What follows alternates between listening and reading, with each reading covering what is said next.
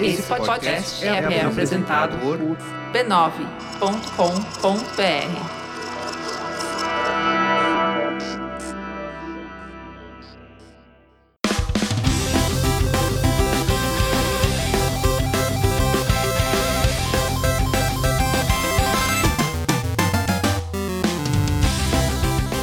Ao vivo, o Poco Pixel número 38, eu sou o Adriano Brandão, do meu lado tá o Danilo Silvestre, tudo bom? Tudo bom, beleza? Maravilha! Qual que é o tema de hoje, Danilo? O tema de hoje é Não Quero Jogar de Novo. Não, porque na época que eu joguei era tão bom, agora não é mais. Você quer que continue bom? Então tem que ficar bem longe disso e não jogar de novo. É tão bom enquanto a gente não joga. Quando a gente joga, fica uma droga. A gente mistura completamente as memórias com o que o jogo era de verdade. A gente vai falar um pouquinho hoje sobre jogos que na nossa infância ou na época que foram lançados pareciam os melhores jogos do mundo. Impossível ser mais legal que aquilo. E quando a gente tenta jogar de novo hoje, não dá. Venceu. Ficou podre.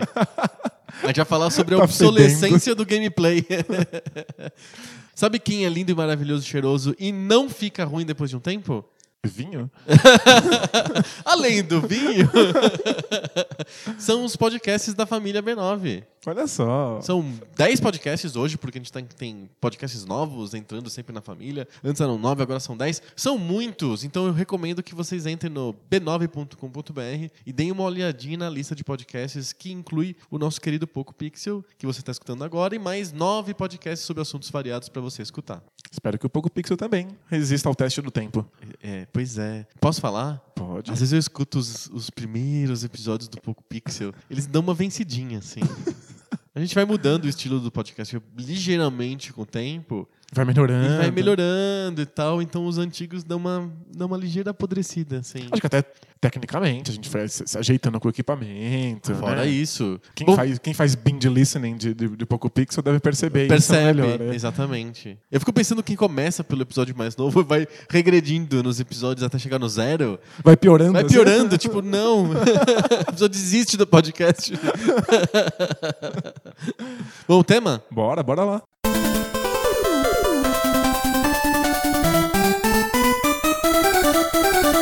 Antes da gente falar sobre jogos que a gente gostava muito na nossa infância ou quando os jogos foram lançados e agora a gente não consegue jogar mais, simplesmente impossível jogar, acho que vale falar rapidamente sobre o contrário. Jogos que a gente gostava na infância que hoje são muito bons de jogar. Resistiram à prova do tempo. São jogos que continuam fazendo sentido e vão continuar sendo bons, não importa o que aconteça. Pergunta de um milhão de dólares, logo de cara, assim. A maior parte dos jogos resistem à prova do tempo ou não resistem à prova do tempo? Não resistem. A maior parte deles vira estrume. É. Estrume de silício. Pois é. Adubo de silício. Aham. Mas é, acho que acontece com qualquer tipo de produção artística, né? Aham. A maior parte dos livros lançados não resiste à prova do tempo. Perfeito, E perfeito. A mesma coisa vale pra música, pro cinema. Sim, total. Quanto tempo você acha que dura aí o Michel Teló da vida? É, acho que já era o Michel Teló, inclusive, né? É, quando os, os nossos filhos ouvirem, eles não, não vai fazer absolutamente nenhum sentido pra eles. Não importa quanto sucesso tenha feito agora, né? Sim. Mas as coisas não resistem mesmo, elas envelhecem muito rápido. Mas algumas não envelhecem. Algumas não. Elas ficam universais e são interessantes muito tempo depois de serem feitas. Sei lá, pinturas rupestres. A gente aprecia até hoje, certo? Sem Tem um dúvida. valor artístico além do valor histórico. É que a gente confunde muito, é- e é difícil mesmo de não confundir valor histórico com valor em si, né? Sim. Então a gente fala assim, isso aqui foi muito importante historicamente. Não significa que em si seja muito, seja muito bom. Não concorda? Não, perfeito. Eu acho que no- nos videogames isso é, é bastante perceptível. Aham. Tem jogos que criam novas mecânicas e novas jogabilidades e que são essenciais para que a gente tenha grandes jogos hoje em dia. Sim. Só que eles não são grandes jogos, são jogos porcarias que São jogos importantes, não jogos eternos, né? Exato. Aliás, procurar jogos eternos mesmo nos, no- no- nos videogames é sempre uma tarefa mais difícil. Sim. São poucos os que envelheceram com graça e que eu tenho certeza que os meus filhos, meus netos, meus bisnetos vão jogar com muito gosto. A nossa famosa lista do Poco Pixel dos 300 jogos, eu acho que nem elas são só os jogos eternos, jogos que a gente consegue jogar hoje. É, alguns deles são, mas tem muitos naquela lista de 300 que são só jogos que Históricos. históricos, criaram possibilidades. Uhum. E eu acho que Isso é muito importante para que você jogue jogos atuais Aham. e perceba como é que foi dar nisso, né? A, a história ajuda a gente a apreciar melhor aquilo que está à nossa disposição. Sim. Mas isso não significa que se você jogar aquele jogo histórico em si, você vai ter uma experiência fantástica ou suprema ou qualquer É, coisa tem, assim.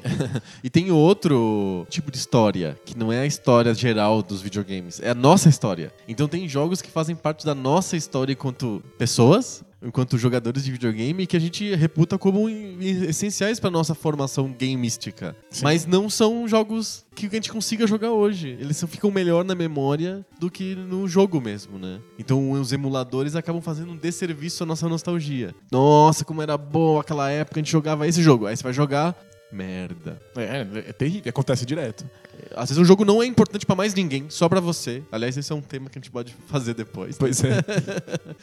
Mas pra gente tinha um, um significado especial, você vai jogar de novo, não dá. Então, no fundo, a gente tá falando da maioria dos jogos. Pois é, é, é sempre uma grata surpresa quando você tá lá no emulador ou revisitando seus consoles antigos na prateleira e aí tem aquele jogo que, um- pelo qual você tinha carinho e ele ainda faz sentido, ele ainda se segura e ele é incrível. Então- é uma grata surpresa, porque a maior parte deles, adeus. Então é o duplo twist carpado que a gente tá dando aqui no, no, no episódio. Porque, na verdade, o tema do episódio é jogos que resistiram ao tempo, não os jogos que venceram. Porque o- os jogos que venceram são todos, menos os que resistiram ao tempo, certo?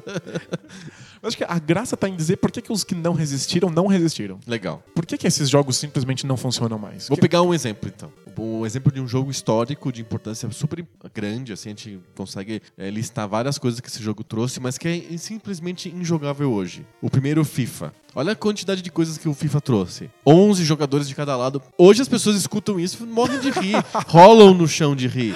Como assim o futebol de videogame antes não tinha 11 jogadores? Ele não tinha mesmo. Era um jogo de 5 jogadores, 6 jogadores, 7 jogadores. O, o- o Pelé Soccer tinha três. Três. Três. Um martelo, bigorna e um estribo.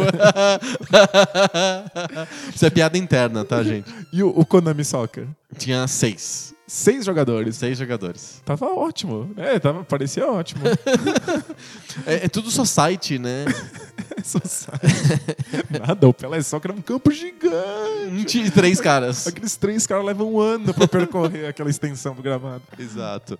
O FIFA trouxe 11 jogadores. Incrível, né? Ele trouxe nomes individuais pra cada jogador. Cada jogador não era um nome verdadeiro, não era o Romário, o Bebeto e o Dunga, não. Mas era, Era- o Jean Coutinho, o, o- Rico Salamar, o o Tito Tito, Mancuso. Mancuso. Tinha nomes dos jogadores, então é outra evolução importante. Tinha estatísticas. Tinha um jogador que era melhor do que o outro. Sim, o Jean Coutinho era o melhor disparado, assim. Os jogos antes, todos os times eram iguais. Sim, tanto faz que jogador se fizesse o gol, todos eram idênticos. É, e agora não, você podia pegar o Brasil ou o Catar, e o Brasil era fantástico, o Catar era um lixo. Exato. Então o FIFA, o primeiro FIFA que a gente chama de FIFA International Soccer, que é muito redundante, né? Se chama, se é FIFA, só pode ser International e só pode ser soccer, certo? Não pode ser FIFA National Volley, sabe? Tipo, né? Não dá ideia. É óbvio, né, que FIFA só pode ser internacional e só pode ser futebol. Mas enfim, o FIFA International Soccer trouxe um monte de novidades incríveis, inclusive a novidade de trazer uma franquia, né, um nome de uma entidade real, a FIFA, né, no caso. Mas não dá pra jogar. Você consegue jogar o FIFA hoje? Nossa, eu tentei recentemente. É. E é, é, é absurdo, é tipo, pa- parece jogo de pebolim. É, não, não, não dá, assim. É, é só chutão de, de bola pra frente. assim, não, tem, né? não tem nenhum tipo de gameplay que se assemelha com futebol. Você não faz jogada, você não passa pro companheiro de time, você não lança, não, você não cruza. Não tem nenhuma jogada. É simplesmente tentar botar, jogar a bola pra frente e ver se um jogador do teu time pega a bola lá na frente e fica mais perto do gol. Lembra mais rugby do que, do que futebol. Você dá um chutão pra frente e vê se alguém pega. É, é tipo isso, porque é impossível você carregar a bola. Carregar a bola um pouquinho. Primeiro que o campo, a visão do campo é isométrica, então você não sabe se está indo pra cima ou pro lado, é meio confuso, assim. O controle é confuso. E fora que o jogador perde a bola, vem um outro jogador e rouba com muita facilidade. E passar a bola é domínio. quase impossível, né? Ah, passar é garantia que você vai perder a, a posse de bola, assim. Não dá pra jogar. O FIFA é virtualmente impossível de jogar. Mas é super importante. Muito. Histórico, tem que colocar. Tá na lista do Poco Pixel, tem, tá no site do Poco Pixel, resenha do FIFA. É um jogo que a gente jogou muito. Eu jogava compulsivamente FIFA International Soccer numa época da minha vida. Fazia campeonato. A gente fazia campeonatos longos, de meses. no FIFA International Soccer. A gente adaptava os times dos- das seleções para times inventados nossos, etc. A gente se divertia muito, horrores. Era a coisa mais divertida do mundo, era FIFA International Soccer. Você vai jogar Fed. Não é? Com certeza. Por que que Fed? Acho que no caso do FIFA, é porque toda a graça do jogo tá baseada na, na ideia de que ele é uma simulação de um esporte real. Sim. E na época, era o mais perto que a simulação conseguia chegar do esporte real. Agora que nós passamos pela história dos videogames e um milhão de outras simulações se aproximam mais desse esporte, a gente não consegue jogar aquilo porque não tem nada a ver com futebol.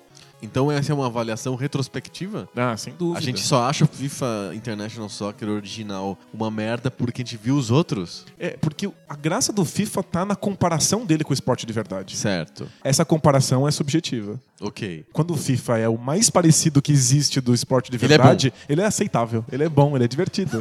Agora, quando ele é muito distante do esporte de verdade, porque a gente já viu outras coisas mais próximas, ele não é mais aceitável. Ele não funciona. Mas veja só a diferença entre o FIFA International Soccer, que a gente reputava como muito bom na época, e com o FIFA 97. Que foi o primeiro FIFA poligonal. Era um FIFA que na época você jogava e falava assim: Ah, não! O que, que é isso? Esses Robocops jogando bola aqui num lodaçal, numa pista de gelo. Que, que que é isso? Não parece nem um pouco futebol. Ele foi reputado como horrível no lançamento. Aí tem outra coisa acontecendo. Ah, O FIFA International do- é de 94, né? O- é, é 94.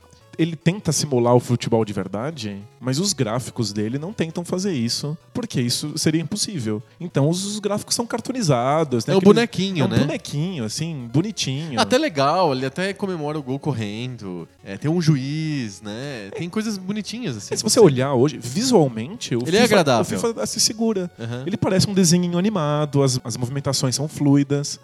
O FIFA 97 esquece a simulação dele de futebol. Isso é tão ruim quanto era a simulação do, do de 94. É, sim. Mas- é tão distante de futebol quanto o outro Quanto jogo. qualquer outro jogo de futebol, Aham. quanto Pelé Soccer. Mas pensa nele, nele tentando simular seres humanos. Uhum. A simulação dele de seres humanos, com aqueles gráficos poligonais, todo mundo se mexendo como Robocop, Aham. correndo como se estivesse embaixo d'água, é muito pior do que era daquele desenhinho animado Sim. de 94. Então por isso que a gente já tinha visto o 94, que era um jogo rápido, fluido, excitante pra época. E aí você pega o 97, pô, é um banho de água fria, assim, né? É- é- Na época, não é que não, envelheceu na mal. época, é- aquele já era ruim. A gente bateu, bateu o olho e sabia que fedia. Sim. A gente até queria gostar, né? A gente queria muito gostar, porque afinal era o primeiro jogo realmente 3D de futebol. Porque o outro FIFA que a gente gostava muito, que é o FIFA 96, que é o Virtual Stadium Soccer, Ele parecia 3D, assim. ele não era 3D, ele era Mode 7, né? Ele era um sprites trabalhados de um jeito que lembrava 3D, né? Mas era divertido. A gente, eu joguei muito aquele jogo na época, eu gostava muito, eu achava ah, alucinante, assim. Hoje não dá pra jogar direito também, sim. Mas talvez até dê pra se divertir um pouquinho mais do que o FIFA International Soccer. Ele, ele simula um pouco melhor a experiência no futebol de verdade. Sim. Então é mais aceitável. Um pouquinho mais aceitável. E, e quando veio o FIFA 97, a premissa dele é que ele ia melhorar o que já era muito bom no 96. E não. Foi frustrante na época, né? É um jogo ruim. Não, medonho. Não é um jogo que venceu, é um jogo ruim. Jogos que tentam simular alguma coisa que tá pra fora do jogo vão sempre passar por essa dificuldade. Se você não consegue em absoluto simular aquilo no momento do lançamento, ele tá amaldiçoado. Tipo, não, não, não vai ter como. Aí os jogos que parecem que estão simulando bem, mas que depois com o tempo a gente percebe que a simulação estava muito distante, eles vão perdendo a- o sabor e aí vão envelhecendo mal e a gente não consegue mais jogar. Mas olha que engraçado, tem jogos antigos de futebol que eu continuo jogando com gosto e prazer até hoje. Eles não venceram, na minha opinião. Vou te dar um exemplo. Konami Soccer do MSX. Eu consigo jogar. E eu me divirto demais hoje, 2016. Eu pego um emulador de um MSX, ligo o Konami Soccer e me divirto, realmente me divirto a beça. Claro, a beça, assim, por 10 minutos. Eu não vou conseguir jogar mais que meia hora de Konami Soccer porque eu já vou estar dominando muito o jogo. E aí começa a ficar muito fácil Sim. e perde um pouco a graça. Mas quando eu pego o jogo depois de um tempo sem jogar ele, eu preciso de aprender um pouquinho de novo as técnicas, ele é bem divertido, apesar de não ter nada de, de sofisticado de futebol. Ele não funciona direito o passe, ele é meio chutão pra frente e gol, mas ele funciona de um jeito mais honesto do que o, do que o FIFA International Soccer. É, é como ele não tinha como simular o esporte de verdade, ele teve que trabalhar uma jogabilidade interna ali que, que fosse divertida. Aham. Então, o, o FIFA de, de 94, ele tá se baseando em parecer algo do, do mundo. Sim. Ele falha nisso, mas até que ele era competente na época, ele falha, a gente não quer. O Konami Soccer, não, são seis jogadores, é isso? É seis jogadores na linha e um no gol. Com um micro Eles, eles jogam, eles são super disciplinados taticamente, inclusive. São, eles jogam jogam na tática linha, 3-3. Muito louco. É sempre na 3-3 eles estão jogando. E é um micro gol. A, a bola tem uma física muito louca, assim. Mas é divertido. Então, é divertido, porque é como se fosse um jogo mais abstrato, assim. É um O- jogo que não é bem sobre futebol. No launch lineup do Nintendinho, tem um jogo de futebol é feito pela própria Nintendo. E é muito parecido com o Konami Soccer, mas não dá pra jogar. O Konami Soccer dá. É a tênue linha que separa o jogo jogável do jogo não jogável. É um jogo que foi extremamente bem feito para que a, a mecânica interna dele Funcione. funcionasse sem ter que se segurar na, numa coisa que exista pra fora. Sim. Então ele, ele, ele dá conta. Ó, outro jogo que eu consigo jogar até hoje é um jogo da década de 90, acho que 98. É um jogo de fliperama da Neo Geo, da SNK, chamado Go, Go, Go. O nome do jogo é esse. É um, é um arcade, então ele é super arcade-like. Você bota ficha pra jogar e aí você tem, tem que ganhar um jogo de 45 segundos, sei lá, super curto. E se você não ganhar, você perde a tua ficha pra você seguir na frente no campeonato. E são 11 jogadores, ele é super rápido, porque é arcade, né? Então a bola vai rápido de um lado pro outro, não sei o que, de repente, gol, gritaria, alucinação, gente botando fogo na roupa, assim. Sabe aquela coisa arcade mesmo, japonesa? Gente berrando histérica, assim, né? É, exato. Mas é divertido demais. Eu consigo jogar, eu pego um emulador, boto fichas virtuais, jogo e é delícia, assim. É um jogo que pra mim não venceu. E é um jogo que, tipo, ninguém lembra. Quem que lembra de Go, Go, Go do arcade? É porque, historicamente, ele não avançou nada na direção da simulação perfeita Não, que era que a gente tava arcade. buscando. Os FIFAs, eles são jogos muito ruins de se jogar hoje, mas eles têm uma importância histórica porque eles foram avançando cada vez mais rumo à simulação que a gente queria. O Go Go Go, que não quer simular porcaria nenhuma, ele tem que funcionar por si só.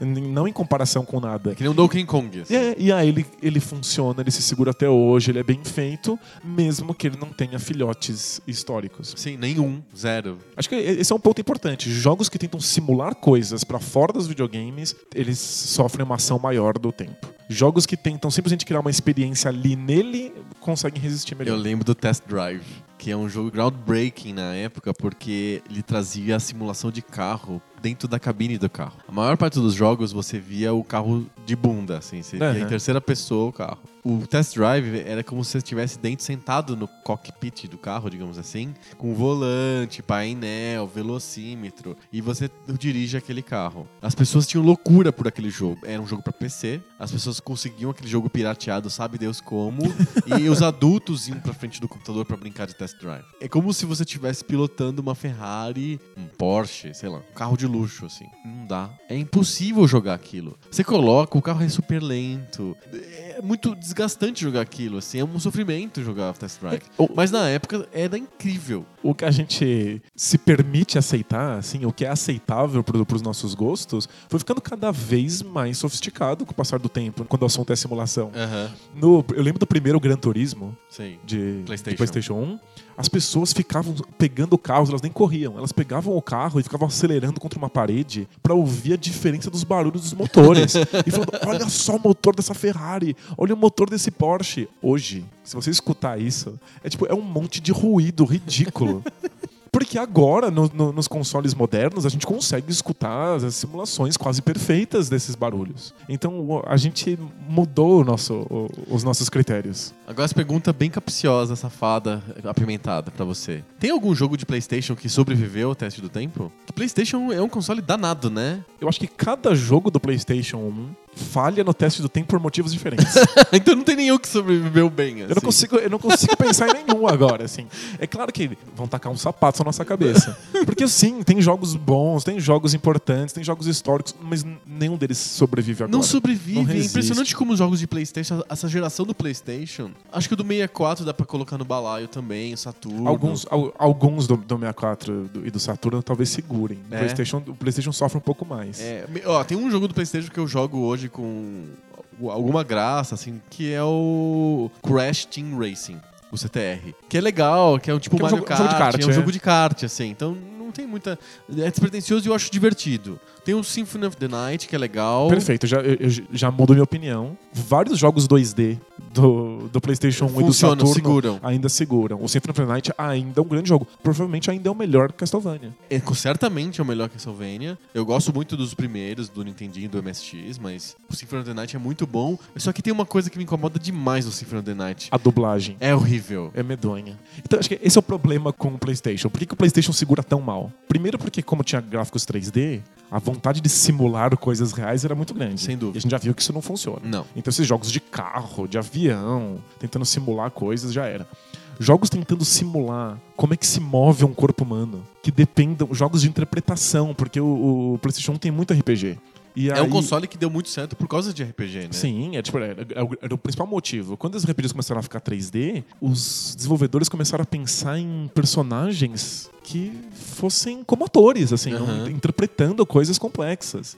Tem aqueles polígonos que se mexem de uma maneira ridícula e que na época parecia, caramba, olha quanta emoção tem nesse, nesse personagem.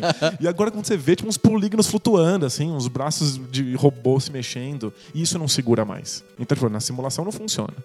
Outro ponto é que esses jogos de RPG de interpretação, eles têm histórias completamente ridículas. Assim, Mas são- isso não é ridículo desde o começo? Desde que quando lançou o jogo não era ridículo já a história? Então, era se você comparasse com outras mídias. Tipo cinema. É, se você fala, meu, você pega a história de um filme complexo e pega a história do, do jogo mais complexo, que era, É. sei lá, Final Fantasy VII. É não- chorar, no, não chorar dá. na calçada. É, você chora na calçada, é muito pobre. Se você pegar, comprar com a literatura, então tá lascado. É, sim. Mas é que na época as, as, as histórias eram tão simples, a maior parte dos jogos não tinha história. Então o Final Fantasy te oferecer uma história gigante de 40 horas parecia muito, muito legal. Agora os nossos critérios mudaram.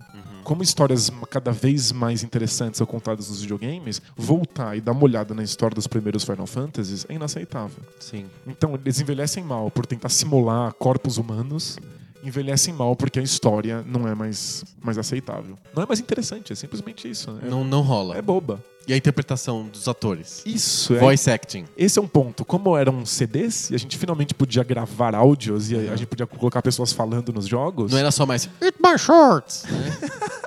Era uma coisa mais complexa que isso, né? Você podia pagar atores de verdade para eles Aham. interpretarem legal, né?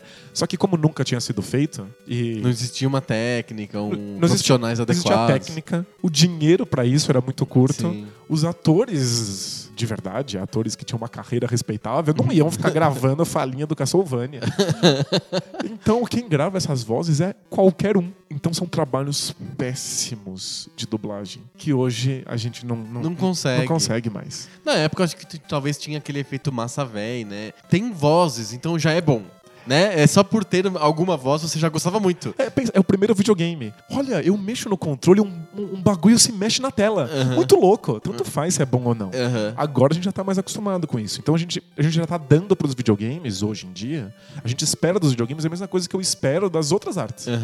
Então, Só o fato de ter coisa se mexendo não é o suficiente pra mim. só o fato de ter Lembra que o primeiro voz- filme era um trem vindo em direção dos espectadores? Pois é. Isso era incrível! Meu Deus, o trem tá vindo, vamos sair correndo. Você pagaria vintão no cinema pra ver um trem vindo na sua direção? E, e outra, dura, né? 30 30 segundos. segundos, acabou, É. aí você vai embora. É, exato, mas era é sensacional, né, na época. Todo mundo. Filas gigantes que as pessoas queriam ver o trem que se mexia, né? Então é, é, não tem como, essas coisas acabam sendo analisadas de um ponto de vista histórico. Uhum. A gente mudou as nossas, as nossas expectativas.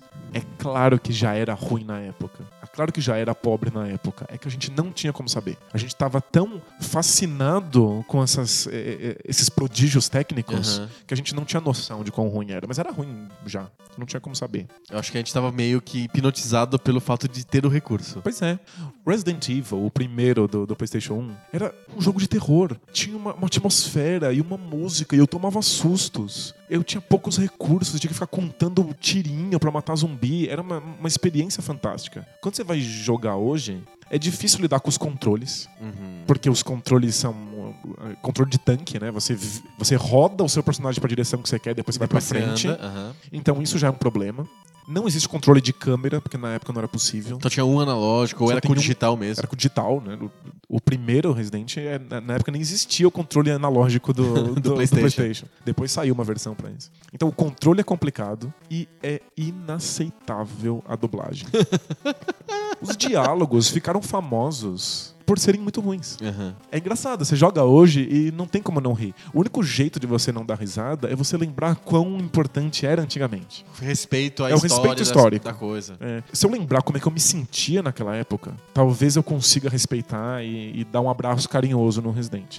No Resident. No Resident, Resident Médico, Na época era Resident Evil e o Tomb Raider. Tomb Raider. E o Final Aliás, Fantasy. Tomb Raider também é outro exemplo de o jogo lazarento, né? Nossa, é- Ele era ruim meio na época também, se você pensar bem. tecnicamente, ele era quase quebrado. Aham. Eu lembro de, de ver pessoas jogando o, Tomb Raider e você chegava na- na- nas portas que exigiam que você tivesse uma chave, e se você não tivesse a, a chave, não era problema. Você podia ir na quina da porta e continuar tentando passar. Porque uma hora. Dava um glitch, assim. Uma hora glitchava e aí o seu polígono atravessava e era expulso pro outro lado. Você podia quebrar o jogo por completo.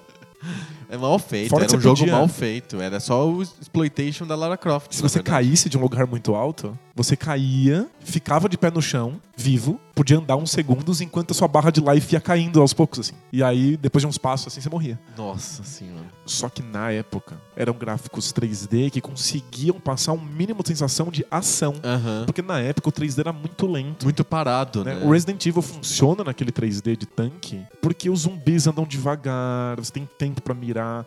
O fato de que o Tomb Raider foi um jogo de ação 3D torna ele historicamente essencial. É o que permite todos os jogos de ação que a gente tem hoje, só que não dá pra jogar. Os- é- ele é tecnicamente quebrado. Os polígonos dão pau, o- a ação é muito porca. Você atravessa as portas, atravessa a parede, fica preso no cenário. Simplesmente não dá. Era tecnicamente muito ruim, mas Mal a gente feito. a gente não percebia porque a gente queria muito uma ação que fosse 3D. Mas já era considerado um jogo trash, na verdade. É, o, claro. o Tomb Raider. Ele foi pensado como um, um filme B, assim, sabe? Ah, o Desde o Resident Evil começo. também é um filme de terror B. Aham. Meio desculpa isso, né? Você faz ser B porque você não pode fazer A. Eu nunca tinha esse conceito de jogo A também É. na época. Jogo pra PC A ou jogo pra PlayStation A.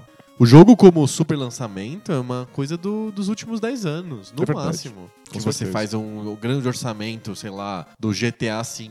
Ó, pensa no GTA V, né? Tem dublagem boa, os- o texto é bom. A história não dá pra dizer que é uma grande história, mas a- ela, ela é encaixada de um jeito que faz sentido. Tem um padrão hollywoodiano, hollywoodiano no O negócio. roteiro do GTA IV concorreu com filmes na, na guilda de escritores daquele ano. Ah, legal. Ganhou vários prêmios. Então você já começa a ter uma qualidade ali que tá no mesmo nível das outras mídias. Aham. Agora, se o jogo de antigamente se baseava única e exclusivamente na história, e Não. a história é uma porcaria, não, Não, pega, segura não mais. segura mais. Antigamente você até falava, caramba, olha só, estou contando uma história aqui. E isso já é muito. Mas não, não resistiu ao teste do tempo. Sim. GTA 4 vai. Tem questões, tem problemas. Eu, eu, eu tenho uma certa dificuldade de jogar o GTA 4 Então- hoje. Engraçado que eu não tenho dificuldade pra jogar o Red Dead. Que eles são muito próximos no tempo. Mas eu, eu tive muita dificuldade de jogar os dois na época do lançamento. O GTA 4. Ah, não, porque veio lançou tudo bugado, né? O, o, O Red Dead é Red Dead ridículo. Redemption tem a, a famosa cena da, da tua corrida de cavalo que você sai voando pra lua, assim. tipo, o cavalo, ao invés de correr pra frente, corre pra cima. né? É, tipo, muito bugado. Eu tive muitos problemas com os dois. Mas eu acho E que depois eles foram lançando os patches e consertando isso. como os jogos eles estão muito focados na história que eles estão contando e na maneira como eles te deixam interagir com essa história, eles vão resistir. Os problemas técnicos, a gente vai achar ruim, mas a gente vai olhar com Eu carinho, não sei. porque a proposta dele se mantém. Eu acho a história do GTA 4 muito legal. A ambientação do GTA 4 é divertida, é interessante, lembra, lembra demais Nova York, é legal, assim tal. Mas eu ainda acho a jogabilidade ruim. Dirigir o carro não é tão gostoso e dar tiro é um desastre. Não, isso sem dúvida. O já o Red Dead, fora ter uma história muito legal, não em termos de história em si, mas tem coisas no storytelling que são incríveis, o final é fa- fabuloso, etc, etc. O tiro é divertido.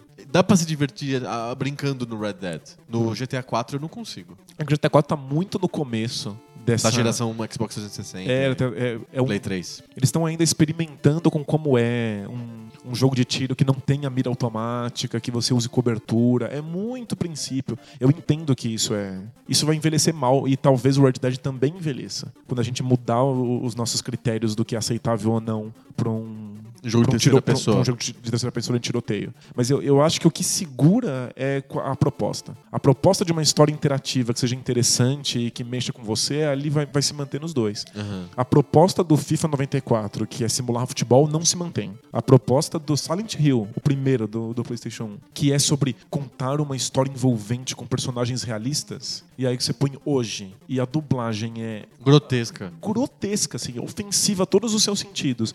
E tem uns 4 ou 5 segundos de load entre cada fala. Nossa. Então os personagens ficam em silêncio, olhando um pra cara do outro, até que o próximo come- comece a falar e não segura mais. A gente tinha mais tolerância com um gameplay lento na infância, ah, nos anos 80, nos anos 90. Um jogo que é muito querido pra nós dois, que, que aí vai pra aquele podcast, pro episódio que a gente vai fazer de jogos que a gente gosta e ninguém mais gosta, que é o Lairância. Ele provavelmente deve ter recebido o Oscar de gameplay mais lento de todos os tempos. Porque ele é muito parado. É um jogo extremamente parado. E se for pensar bem, os jogos de MSX, na maioria, são muito parados. Tirando os jogos da Konami, todos os outros são muito parados. Deve ser difícil fazer jogos, jogos rápidos, né? Computadores não são apropriados para jogos rápidos. Como que funcionava o Lairance? Você tinha que recolher objetos do seu apartamento e ir andando pelo prédio em direção ao aeroporto, descendo a- os- os- as escadas ou os elevadores do prédio e você vai esbarrando em vizinhos que te pedem para você devolver objetos que eles tinham pensado para você.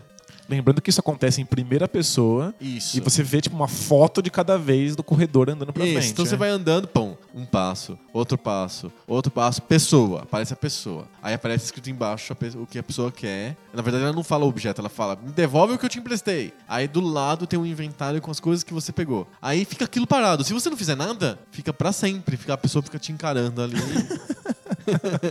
e não- nada acontece. Tem um relógio que diz que horas que você tem que sair do prédio pra você pegar o táxi pra ir pro aeroporto. E dá tempo de pegar o voo, não vai perder o voo. Mas é um, é tipo, é meia hora, uma hora de tempo real. Então, tipo, é bem lento. super parado, assim. E a gente se divertia. Quantas horas você não gastou na tua vida jogando É Lairância? muitíssimas. Acho que foi o jogo que eu mais joguei de MSX. Mas se a gente pegar hoje, não dá. Não, A gente respeita muito a história da Lairância e respeita muito a nossa história com o Lairância.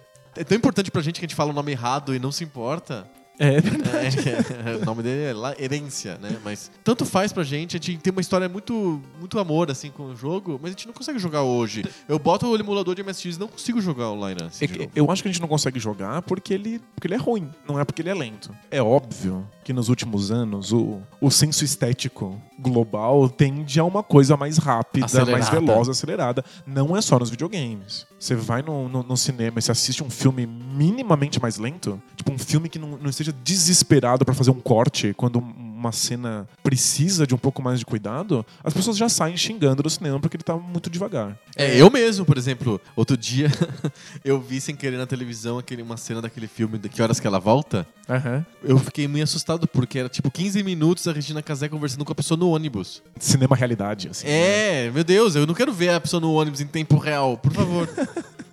é, a gente não consegue mais, né?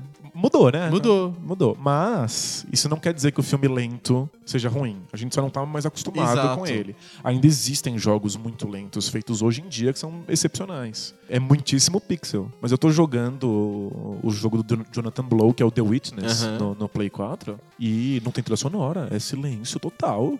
Nada acontece. Você fica lá super devagar resolvendo um quebra-cabeça depois do outro. Tô apaixonado. Esse, Aham. esse tipo de coisa existe. É que a gente desacostumou. Sim. Se botar um filme iraniano na sua frente, é, a sua chance de dormir é muito grande. Não quer dizer que o filme não seja bom. Sim. a gente Não gosta mais. não gosta só. mais. Mas o Lyrance é ruim por quê, então? Fora a lentidão dele. Ou você gosta de jogar o Lyrance de vez em quando? Não, não dá. não dá, mas é, é porque ele, ele exige coisas de mim que eu não tô mais disposto a dar. Ele quer que eu, que eu descubra coisas por tentativa e erro. Aham. Que eu decore coisas, sabe? Que o jogo é super repetitivo, ele, ele é ma- maçante. Hoje em dia eu consigo ter experiências mais significativas que não exijam de mim esse trabalho laboral horrível, Aham, assim. sim. Então o jogo simplesmente não envelhece bem. Mas se Mas ele fizesse mas o- isso direito e fosse lento, não tem problema. Mas o- o- os adventures da LucasArts podem ser muito lentos e a maioria dá pra jogar muito bem hoje. É incrível como Adventures Point and Click se seguram. Não é? Eles foram bem dublados, bem escritos. Os quebra-cabeças deles ainda são coisas interessantes de você resolver. Aham. Dá pra jogar. O, o visual dele pode ser esquisito. Você pode pegar uma coisa que é pixelada demais. É, o Maniac Mansion. O jogo ainda continua incrível e Super, divertido. super legal ainda. ainda funciona. Então é isso, é um jogo que não se propõe nada pra fora dele, ele tá criando um mundo interno e um monte de mecânicas internas. A proposta dele era possível na época e continua sendo possível pra sempre, porque não depende de, um, de uma câmera que 3D que eles não tinham como ter ou de simular a cidade de Nova York de uma maneira que eles não conseguiriam fazer. Vamos lembrar de um personagem querido do nosso podcast, que é o Sr. Jordan Mechner. Ele, ele ficou famoso na história dos videogames por dois jogos: Karateka e Prince of Persia. Pergunta: dá pra jogar ainda Karateka e Prince of Persia hoje? Não, nenhum Não, dos dois. Nenhum dos dois. E são jogos extremamente importantes pra história do videogame, concorda comigo? Concordo. Acho que o Prince of Persia até me seguraria por, por alguns minutos. Não. Uns poucos minutos. Porque a graça dele é você pensar muito antes de dar um pulo, né? O Prince of Persia é sobre isso. Aham. Você tem uma tela, ela tem algum ou um ou dois obstáculos grandes, poderosos, e você tem que calcular o gesto que você vai fazer, a ação que você vai tomar pra você se livrar daqueles obstáculos. É isso, o Prince of Persia é sobre isso. E é lento, né? Aí você anda passo a passo, pula daquele pulo ah, lento. Aí você pode se segurar no penhasco ou não. Ele, ele parece mais um jogo de suspense do que de ação, assim, né? Isso não, não, não inviabilizaria ele funcionar. Eu acho que o, que o que me quebra o Prince of Persia hoje é que os controles não são responsivos. Aham. Você lembra que você tinha que criar uma dinâmica de movimento Sim. com o personagem, aí depois ele colocava um pé e aí pulava, e você morria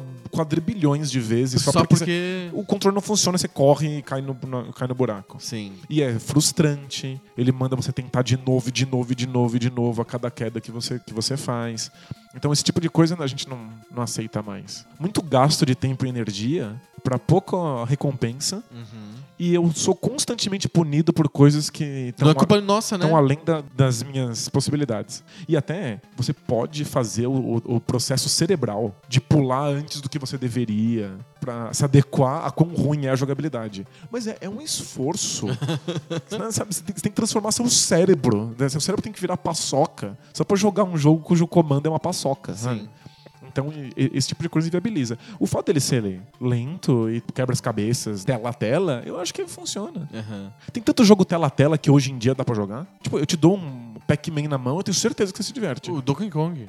O primeiro, sem dúvida. Vários jogos desses antigos. O launch lineup do Nintendinho tá cheio de jogos que você consegue jogar hoje, tranquilamente. Balloon Fight. Nossa, com certeza. Balloon Fight é fantástico. Eu fico horas jogando Balloon Fight na boa, assim, nem, penso. River Raid não é tela a tela, mas também você consegue jogar hoje fácil, assim. É, Jogos de arcade antigos que você consegue jogar se divertir a beça. O fato de ter uma jogabilidade simples não significa que a jogabilidade não vai se sustentar. Ao contrário, geralmente os que têm a jogabilidade mais simples são aqueles que se sustentam melhor. É porque são, são aqueles que cumprem perfeitamente aquilo que eles se propõem. Aham. E o fato deles terem cumprido aquilo na época faz com que eles vão, vão cumprir isso pra sempre. É por isso que jogos 3D sofrem mais com isso. Eles se propõem a criar ambientações reais e movimentações reais.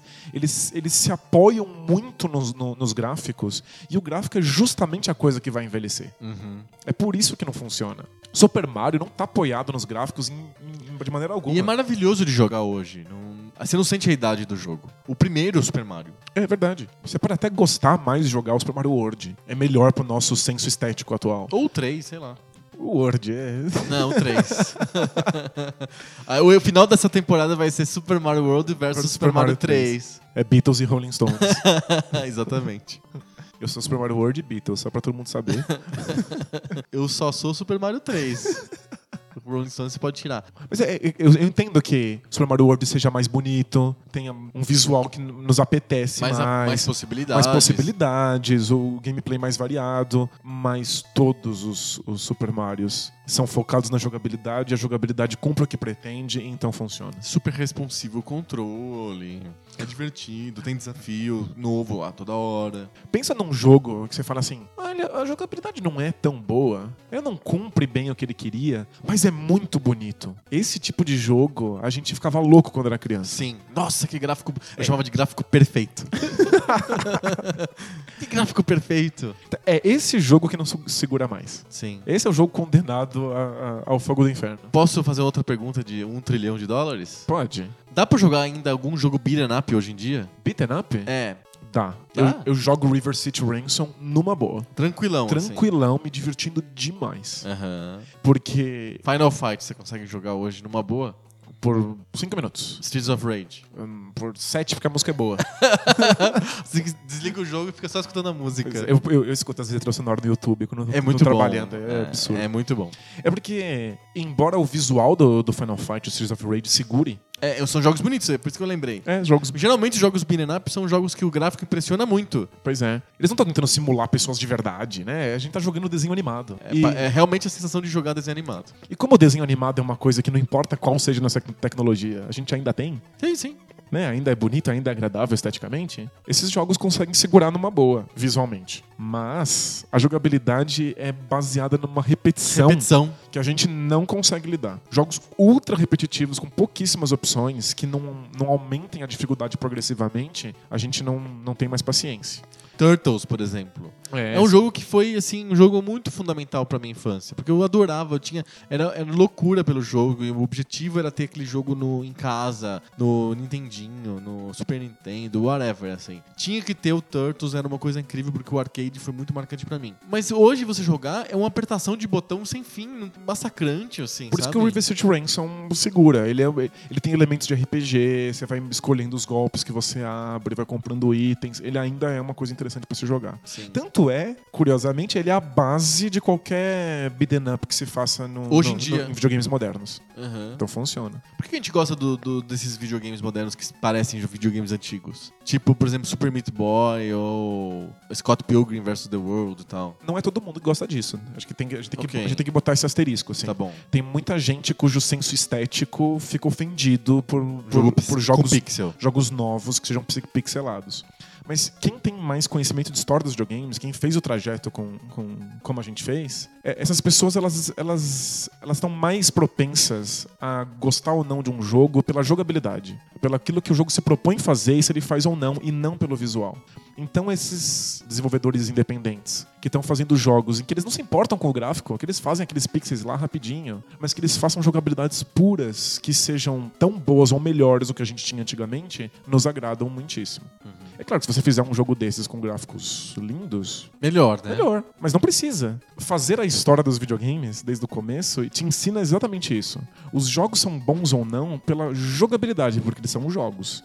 Portanto, as jogabilidades que se mantêm vão ser eternas. Então, se você jogar jogos antigos ou jogos recentes que mantenham grandes jogabilidades, eles vão segurar sempre. Mesmo Como- que no Symphony of the Night você tem que aguentar ou aturar uma dublagem medonha de É, vez em quando. Você corta. Ninja Gaiden, o primeiro Ninja Gaiden eu não consigo jogar hoje em dia. Eu acho que os controles não são responsivos, ficar pulando de uma parede pra outra dá- eh, te leva muito ao erro, não, não, não é perfeito. Mas Ninja Gaiden 2 e 3 ainda são delícias de jogar. Tipo, são difíceis demais e, e te colocam um baita de um desafio e gostoso ficar tentando. E aí, entre as fases, tem aquela historinha. Sim. É possível que na época a gente jogasse pela historinha. Nossa, eu tinha amigos que jogavam Ninja Gaiden pela história. Hoje a história não é aceitável. É ridículo, é, é parado primeiro, não é? Pareciam videozinhos, hoje em dia não, a gente sabe que não são. paradas. São, são fotinhos, é super mal escrita, coisa mais brega do mundo. Provavelmente muito mal traduzido do japonês para inglês. E muito mal localizado lá no Japão já, já porque eles estavam querendo colocar uma temática ocidental e eles já não, não conseguiam entender direito o que estava acontecendo. Então é um desastre em todos os aspectos. A gente pula esses vídeos hoje em dia. Hum, vai Eu- pro jogo eu- abstrato. E eu vou pro jogo. A parte abstrata do jogo, o ninja pulando na floresta amazônica, matando um cara de camisa de força, ainda se segura, porque ele é pura jogabilidade. Agora, o- se o Ninja Gaiden fosse só a história e o jogo fosse uma porcaria, o tempo esquece. Sim. Pra gente encerrar, colocando o dedo na ferida de vez, assim. Discorra sobre o Metal Gear Solid. Dá pra jogar hoje? O primeiro? É, o do PlayStation. Você, Você- você titubeou. Você, é porque você quer. você tem muita vontade que eu tome sapatadas na rua.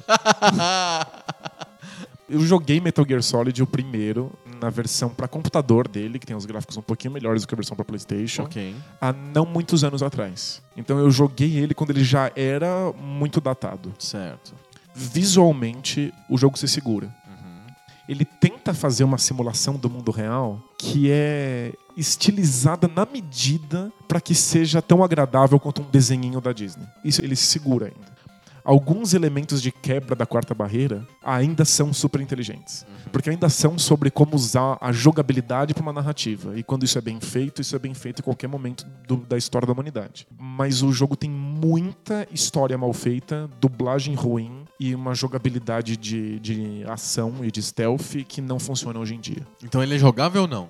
Ele é jogável por uns elementos e horrivelmente injogável por outros. Eu, a minha experiência jogando o primeiro Metal Gear foi de ter que aturar algumas partes para ter alguns momentos de bastante recompensa. Uhum. No geral, eu acho que ele não vale como jogo hoje em dia mais. É ele, tem, ele tem um valor histórico gigante, assim. Não tem como não passar por ele. Você vê tantas coisas acontecendo ali que vão dar em outras coisas. Mas, embora algumas coisas do- da jogabilidade ainda se sustentem, em geral, não dá pra, dá pra engolir, não. Quando você liga teu videogamezinho de emulação, que jogo que você joga? Assim, que você sente que é divertido, gostoso e não quero pensar. Sabe aquele momento de não escolha, assim? Simplesmente aperta o botão e joga e se diverte pra dedéu com um jogo velho. Que é um jogo que é a demonstração, pra mim, mais evidente, mais forte, de que aquele jogo se sustentou no tempo. Ele ainda é muito divertido pra você, então ele, ele ainda tá válido, né? Qual jogo que é esse? Eu jogo Mega Man ou Ninja Gaiden. Ah, é? É. Qual o Mega Man? Se não quero pensar mesmo, eu jogo dois. O 2 é mais fácil, né? É, e é uma delícia. Eu, eu sinto que todo o, o desafio do, do Mega Man é uma coisa que quando você tá acostumado, ele simplesmente flui. Ele, Uhum. ele é um jogo que é uma delícia, fluindo. Aham.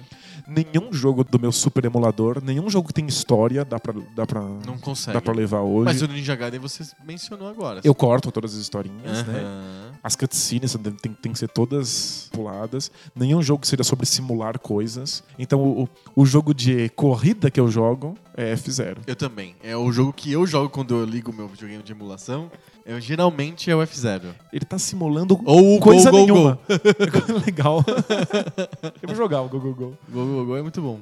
Mas o F0, tipo, é no-brainer pra mim. Eu ligo perto do F0 e mando ver. Porque aquilo é muito gostoso, super fluido. Eu passo horas jogando e o tempo passa super rápido. É muito bom, assim. Ele não depende de gráficos 3D que envelhecem mal. E... Ele é super estilizado, então você não se sente ofendido em termos de gráficos que não se, pare... não se pareçam com a realidade, coisa assim. É- É um mundo completamente absurdo, fantasioso, de uma física própria. Não tem nada ali que você olhe e fale, nossa, isso não funciona. Ele não é encaixa. quebrado no sentido de que você não consegue controlar e não consegue ganhar, não, você consegue. Mas também não é fácil demais que você fala, ah, que saco, né? Não, é tá, a jogabilidade e a dificuldade se completam, assim, elas andam juntas bem, assim, né? Perfeito. O F0 pra mim é o jogo que mais funciona hoje em dia, assim, o jogo antigo que eu jogo com prazer hoje é o F0. Deve ser o único quase 3D que se sustenta. Sim, porque o Wolfenstein ou o Doom não funciona. Eles têm uma taxa de quadros por segundo minúscula, então parece que você tá assistindo E mira Tipo, fixa, né, cara? fotos. É, mira fixa é complicado. É zoado de você dar tiro em mira fixa. Você... É, os jogos de tiro foram muito, muito alterados, por, especialmente no console pelo 007 do 64. Que é um jogo que, que Esse sustenta? se sustenta bem. Mesmo? Mesmo, funciona, funciona direitinho. Uhum. Dá pra jogar um multiplayer assim e, e dar umas risadas. Em geral, os jogos 3D que não estão muito focados no gráfico e querem só criar uma, uma jogabilidade funcionam a não ser que eles dependam de câmera. Ter dois analógicos. Isso. Os jogos do 64 que ainda são jogáveis, que ainda são realmente divertidos e interessantes, são aqueles em que o Shigeru Miyamoto meteu o dedinho pra criar um, um mundo Mario 3D 64, por um exemplo. mundo 3D que não necessitasse de um segundo analógico. Mario 64 dá pra jogar e é fabuloso hoje em dia. O, o Zelda, que tem controle contextual, que você não tem que ficar tendo milhões de botões e interagindo com coisas que você não tá vendo no cenário. Que mistura bem o gráfico 3D com o gráfico pré-renderizado. O Ocarina of Time funciona. Curiosamente. São jogos 3D do Pois 64 é, que estão aí. e que funcionam super bem. Tanto é que são relançados volta e meia aí pros, pro- pros novos portáteis da, da, Da Nintendo. da Nintendo, versão, versão com gráficos 3D, versão com Remaster do reboot e do remaster remake. Pois é, mas é sempre o mesmo jogo e eles ainda dão conta. Sim. O que o Shigeru Miyamoto queria fazer é que o jogo fosse possível única e exclusivamente com a tecnologia que estava ali. Não é tipo, ah, vamos ter que quebrar um galho, vamos simular uma coisa que não vai ficar tão boa assim, mas quando a tecnologia ficar melhor a gente dá conta. Uhum, Não, tipo, o jogo tem que funcionar ali nele mesmo. perfeito. E isso, isso resiste ao teste do tempo com toda certeza. Muito bom, acho que a gente exauriu aí o tema, falou sobre tudo que faz um jogo bom continuar sendo bom com o passar dos anos e tudo aquilo que os jogos bons vão perdendo às vezes, dependendo do tipo de jogo. E é uma pena, né?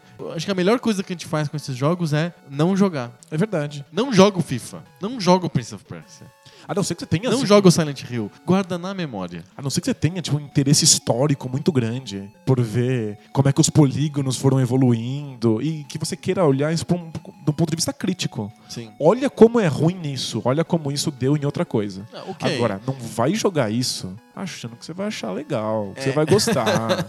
sabe, que vai te dar aquela coceirinha no fundo da barriga de novo. Não vai rolar. Não vai. Não vai rolar. Fechamos? Vamos pro debate de bolso? Vamos, bora lá. Bora!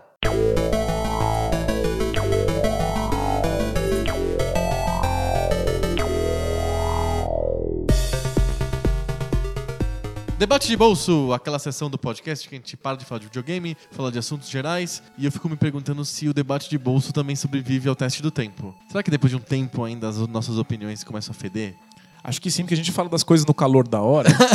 no calor da hora a gente não tem nenhuma visão histórica pra falar sobre essas coisas. É, Não, não- não resiste, né? Não sustenta. Acho que a graça é que não sustente, né? A gente tá- passa tanta, tanto tempo no podcast falando sobre como videogames velhos resistiram Aham. ao, ao- tempo e falando de velharia, e aí de repente tem um momento que a gente fala uma coisa aí Uma coisa que vai mais desa- efêmera, é, né? que vai desaparecer. Perfeito. Toda semana um de nós propõe um tema aleatório, o outro não sabe, é totalmente surpresa. Essa semana é o Danilo. Então, a gente falou recentemente, nossa onda de debates de bolsa políticos, É verdade. A gente falou sobre como as pessoas andam descrentes da mídia, né, do jornalismo. Eu andei pensando sobre qual é o futuro da produção de conteúdo. Ah, interessante. É possível pessoas independentes fazerem um, um jornal, fazerem um portal de notícias, Aspecto econômico, você tá querendo dizer. fazer sites e blogs e podcasts? Isso vai ser hobby para sempre? Como é que a gente pode fazer com que esse tipo de coisa seja, seja viável financeiramente? Como é que a gente pode criar produtores de conteúdo especializados que possam se dedicar a isso, sendo que tá todo mundo super acostumado a receber tudo de graça na internet? Sim, é excelente pergunta. Como diria o Hélio Gaspari, se eu tivesse a resposta, eu iria para Nova York e venderia a resposta por um bilhão de dólares. Então desencana da resposta. É. Não, é assim, é, realmente a gente está num momento muito curioso com relação à produção de conteúdo, né? Se a gente voltar um pouquinho no passado, a gente vai perceber que nunca houve um momento também bom do, de- do produtor de conteúdo. Houve momentos muito bons do intermediário do produtor de conteúdo, que é o cara que detém o meio de reprodução de do conteúdo. Esse cara se dava muito bem. Se você quisesse fazer uma mensagem ser divulgada, ser propagada, você precisava ter muito capital, você precisava ter uma gráfica, você precisava ter caminhões que distribuíssem aquele papel impresso, você precisava ter uma antena com uma potência suficiente para você mandar aquele sinal de áudio ou sinal de vídeo para lugares mais distantes. Uma Então, gravadora de música. ou uma gravadora de música que tivesse um equipamento que gravasse CDs, LPs, cassetes, sei lá o que, e, e caminhões e acordos com lojas. Quer dizer, era uma logística muito difícil de fazer aquele conteúdo chegar. Obviamente, economicamente, quando você tem uma coisa que é pouco acessível, as margens ficam altas, vira um negócio bem interessante. Mas chegou a internet. E a internet transformou a difusão de conteúdo, a difusão, de si- sinais de áudio, de texto, de vídeo, whatever, em uma coisa simples, acessível para todo mundo. Em que a gente consegue, aqui com pouquíssimo dinheiro, gravar um, um episódio de uma hora e meia de áudio e distribuir para milhares de pessoas no mundo inteiro. Uma coisa que seria inviável há 20 anos atrás. Ninguém conseguiria fazer um programa sobre videogames antigos sem ter o apoio de um capitalista que tivesse uma rádio ou do poder público que tivesse uma rádio. No Os final das interesses contas, são diversos, Os né? interesses são diversos, mas no final das contas, só o prazer de se comunicar nu- nunca teve em jogo. Esse espírito que eu chamo de renascentista voltou um pouco com a internet porque a, a distribuição ficou fácil e aí a pessoa tem essas horas pra da- doar pro mundo, sabe? Hoje a gente consegue gastar uma 5, 6 horas por semana pra fazer o podcast sobre videogames antigos. Uhum. A gente faz porque a gente gosta, a gente faz porque o assunto é muito legal pra gente, a gente quer ter o contato com o público, quer ler as cartinhas, a gente gosta da repercussão. É uma coisa prazerosa pra gente, a gente consegue doar 5 horas do nosso tempo da semana pra isso, sabe? Porque o ser humano tem outras necessidades, né, fora o Fora sustento, pagar as né? contas, é. É, tem que pagar as contas, tem que comer, tem que tomar água, tem que cuidar da saúde e dormir. Ok, essas são as coisas mais básicas, mas a gente tem outras necessidades também. Sem A gente dúvida. tem necessidade de colocar voz sobre alguns assuntos, de evoluir como ser humano intelectualmente, fisicamente, o que a gente quiser. A gente tem um monte de outras necessidades. De encontrar e de criar significado nas coisas, É, né? Sim, então. Senão não não rola. Exato, e a internet deu vazão pra isso, né? Eu acho tão bonito esse fenômeno da internet, porque quantas coisas incríveis que a gente não recebe de conteúdo, ou de software, ou de tecnologia, que foram feitas por pessoas que só estão tendo prazer naquilo, querendo encontrar um, um ser humano melhor, um mundo melhor, estão fazendo realmente porque acreditam naquilo. Sim. O Linux, o Raspberry Pi, a linguagem de programação Python, podca- vários podcasts, um monte de blogs de conteúdo ou sites de conteúdo com textos assim assado, sistemas de, de que você usa em sites, assim, tudo feito, WordPress, sei lá, tudo feito de maneira aberta porque a pessoa queria contribuir, queria Sim. ajudar, queria achava que sabia sobre um determinado assunto ou tinha uma certa habilidade e publicou sem nenhum tipo de barreira. Eu acho que isso é, isso é muito bonito, isso é, vai ficar cada vez mais forte com a internet ficando cada vez mais ubíqua. Mas, voltando ao programa que a gente falou sobre jornalismo, esse robismo, essa coisa de você fa- falar sobre o que você gosta e contribuir, às vezes de maneiras extremamente sofisticadas pro mundo com só pelo prazer, tem um certos vários limites assim Pois é. tem um, o limite do, do- de coisas que são úteis pra sociedade que geralmente não são prazerosas, ninguém faz pro hobby. Por exemplo, noticiário policial. Eu não conheço ninguém que faça noticiário policial pro hobby. Adora ir na delegacia, falar com os caras e ver o que aconteceu, sabe? Não, não conheço. Que fica ouvindo rádio policial e repassando isso. É, por hobby, acho que não conheço. Política, palpite político, todo mundo faz pro hobby, mas noticiário político ninguém faz pro hobby. Ir pra Brasília, ficar lá no Congresso, ah, puta coisa chata. Ver o que tá acontecendo de verdade. ver o que está acontecendo de verdade, investigação, jornalismo investigativo, jornalismo de dados. Não consigo ver alguém fazendo isso pro hobby. A fundo perdido, assim. Pode ter um ou outro, mas é.